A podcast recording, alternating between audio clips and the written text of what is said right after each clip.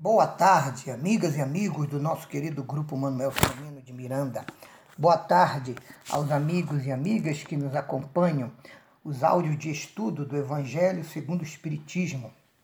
Estamos no capítulo 11, Amar o próximo como a si mesmo. Estudaremos hoje em dois áudios os itens 13 e 15 juntos e depois o item 14, que finaliza o capítulo. Os temas são a fé e a caridade e caridade para com os criminosos. O item 13, fé e caridade, é de autoria de um espírito protetor. Disse-vos, amigos, não há muito, que a caridade sem a fé não basta para manter entre os homens uma ordem social capaz de os tornar felizes. Pudera ter dito eu que a caridade é impossível sem a fé.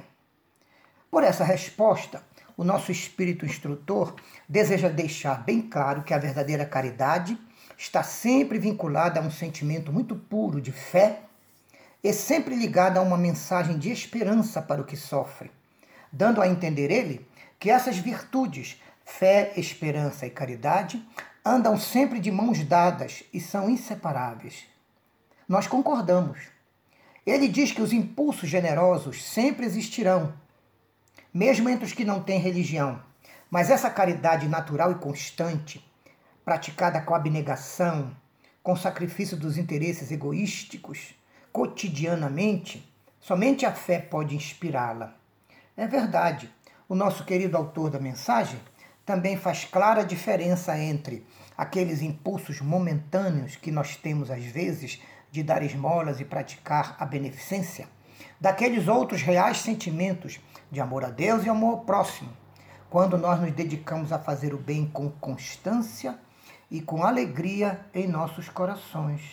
Por isso que ele insiste dizendo: "Sim, meus filhos, é inútil que o homem, ávido de gozos, procure iludir-se sobre o seu destino neste mundo, pretendendo ser-lhe lícito se ocupar unicamente com a sua felicidade. Agora ele passa a falar do assunto felicidade. Os gozos, dizemos nós, os gozos, as satisfações e prazeres dos homens no mundo, em verdade não lhes dão um verdadeiro sentimento de felicidade. Desde tempos imemoriais, os filósofos já imaginam que a verdadeira felicidade ainda não é deste mundo. Na Bíblia, no Antigo Testamento, o livro Eclesiastes afirma essa teoria em vários versículos dos seus doze capítulos. E o próprio Evangelho segundo o Espiritismo, lá no capítulo 5, item 20, analisa a mesma questão com uma mensagem justamente intitulada A felicidade não é deste mundo. Sem dúvida, diz um espírito instrutor, Deus nos criou para sermos felizes na eternidade. Entretanto, a vida terrestre tem que servir exclusivamente ao aperfeiçoamento moral, que mais facilmente se adquire com auxílio dos órgãos físicos e das relações no mundo material. Segundo, então, o autor espiritual, a felicidade na Terra parece ser uma conquista futura, mas para toda a humanidade. Isto é, como pode existir a verdadeira felicidade na Terra enquanto um que seja ser humano passe necessidade, tenha fome, morra de fome, não ame nem seja amado, ou se sinta solitário, ansioso ou mesmo depressivo? Não é possível. Por esse motivo, o Dr. Bezerra de Menezes por mais, é, pediu à Mãe Santíssima que ficasse por aqui pela terra por mais alguns séculos, pois ele não se sentiria completamente feliz lá nas moradas celestes, ao lado de Maria Santíssima, sabendo que muitos amigos e irmãos em Cristo continuavam aqui na terra nas lutas ásperas, nos sofrimentos, chorando e lutando então o Espírito acrescenta: a vida terrena tem vicissitudes normais, devido à diversidade de gostos, tendências, desejos, pendores e necessidades. É um meio de nos aperfeiçoarmos, exercitando nossas virtudes pela caridade. Somente fazendo concessões e sacrifícios é que poderemos conservar a harmonia entre coisas e pessoas tão diferentes. É verdade porque os objetivos de evolução e as necessidades morais transformadoras para a encarnação dos, espíritos na Terra estão muito bem explicados pela doutrina espírita, tanto no livro dos Espíritos, como no capítulo 4 do Evangelho segundo o Espiritismo, itens 4, 5 e 6. Lá fala da necessidade e do objetivo das reencarnações. Porque as reencarnações constituem o meio mais rápido e mais seguro de os espíritos se quitarem com a justiça divina, pelas expiações, com as suas consciências e por suas provas ainda colaborarem na melhoria pessoal, na melhoria da sociedade e na melhoria do mundo, com as suas atividades e realizações no campo do bem.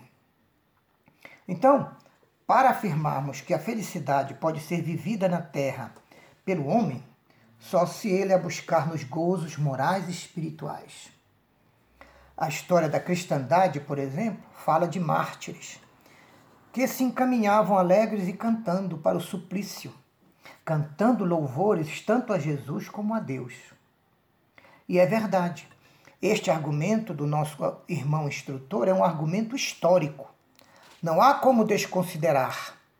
Os imperadores romanos e toda a nobreza de Roma, nos circos, tiveram a sua atenção voltada para Jesus e para sua doutrina quando perceberam, viram e ouviram os grupos de mártires que caminhavam calmamente para a morte e ainda iam cantando hinos de agradecimento e de louvor a Jesus.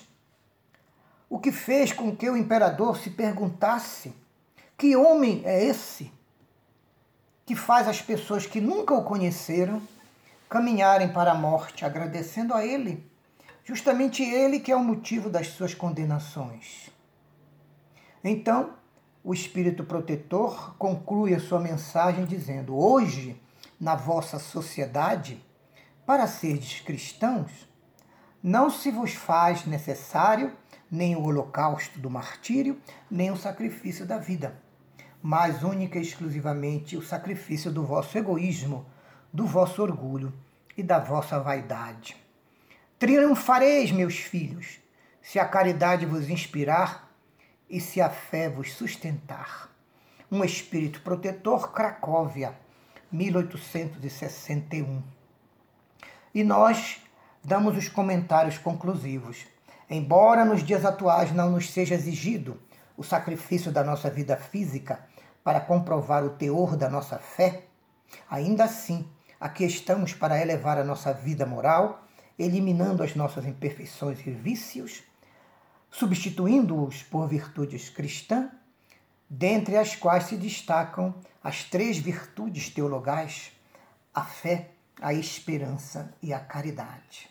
Não foi por acaso que Kardec e os bons espíritos, que revelaram a doutrina espírita, propuseram como lema maior do Espiritismo a seguinte sentença: Fora da caridade não há salvação.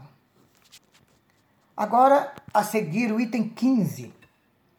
Deve-se expor a vida por um malfeitor? É uma pergunta que é respondida pelo espírito Lamené. A pergunta é essa: Acha-se em perigo de morte um homem? Para o salvar, tem um outro homem que expor a sua própria vida. Porém, ele sabe que aquele é um malfeitor, é um criminoso, e que se escapar, poderá sair cometendo novos crimes. Deve este homem arriscar-se para salvar o criminoso? E nós comentamos sobre a pergunta. Nas entrelinhas dessa questão está outra questão também importante. Um criminoso, quanto mais, salvo de uma morte iminente, levaria em consideração esse fator para tentar se recuperar moralmente? Ou, de outra forma, qual a melhor decisão a tomar por parte de quem pode salvá-lo? quando se sabe que é muito difícil uma recuperação moral de um criminoso numa mesma reencarnação. E Lamennais então esclarece: é uma questão muito grave esta, mas que pode ocorrer com qualquer um. Eu responderei na conformidade do meu adiantamento moral. Quanta humildade, né, de Lamennais, um filósofo. Pois trata-se de saber se se deve expor a vida mesmo por um malfeitor. O devotamento é cego. Socorre-se até um inimigo na hora do perigo. Deve-se, portanto, socorrer um inimigo da sociedade, um malfeitor? Julgais que será somente da morte a que furtará o infeliz? É talvez a toda a sua vida passada. Quer dizer, Lamené acha que o dever de salvar uma vida não se prende ao caráter da possível vítima fatal. A vida, sim, que é o bem maior a ser preservado. Porém, o que cada um de nós faria diante de uma situação na vida prática? Lamené diz que imaginemos que nos rápidos instantes que lhe arrebatam os derradeiros alentos da vida, o malfeitor reveja o seu passado, o que é muito comum de acontecer, que se ergue diante dele. A morte para ele viria cedo demais, e a sua próxima reencarnação poderia ser terrível em expiações e provas. É um raciocínio lógico de Lamennais. É legal e é de bom senso. Porém, perguntamos: será que o malfeitor tem consciência disso? Será que ele terá inteligência e força para aproveitar esta segunda chance neste momento de reflexão que ele nunca teve em toda a sua vida? É uma segunda chance de vida que Deus lhe dá. Mas Lamené conclui dizendo: Lançai-vos mesmo assim, todos vós, a quem a ciência espírita esclareceu. Lançai-vos para arrancar os, seus, os vossos semelhantes à condenação. E talvez esse homem que teria morrido a blasfemar possa se atirar nos vossos braços. Todavia, diz Lamené, não vos compete indagar se ele fará isso ou não. Deveis antes socorrê-lo, pois o salvando obedecereis à voz do coração que diz: Se tu podes salvar o teu irmão, salva-o. Lamennais, Paris, 1862. Essa conclusão da resposta de Lamennais é bem simples, é bem clara e é muito cristã. Se podeis salvar o vosso irmão, salvai-o, sem vos importar o que ele fará ou não depois disso.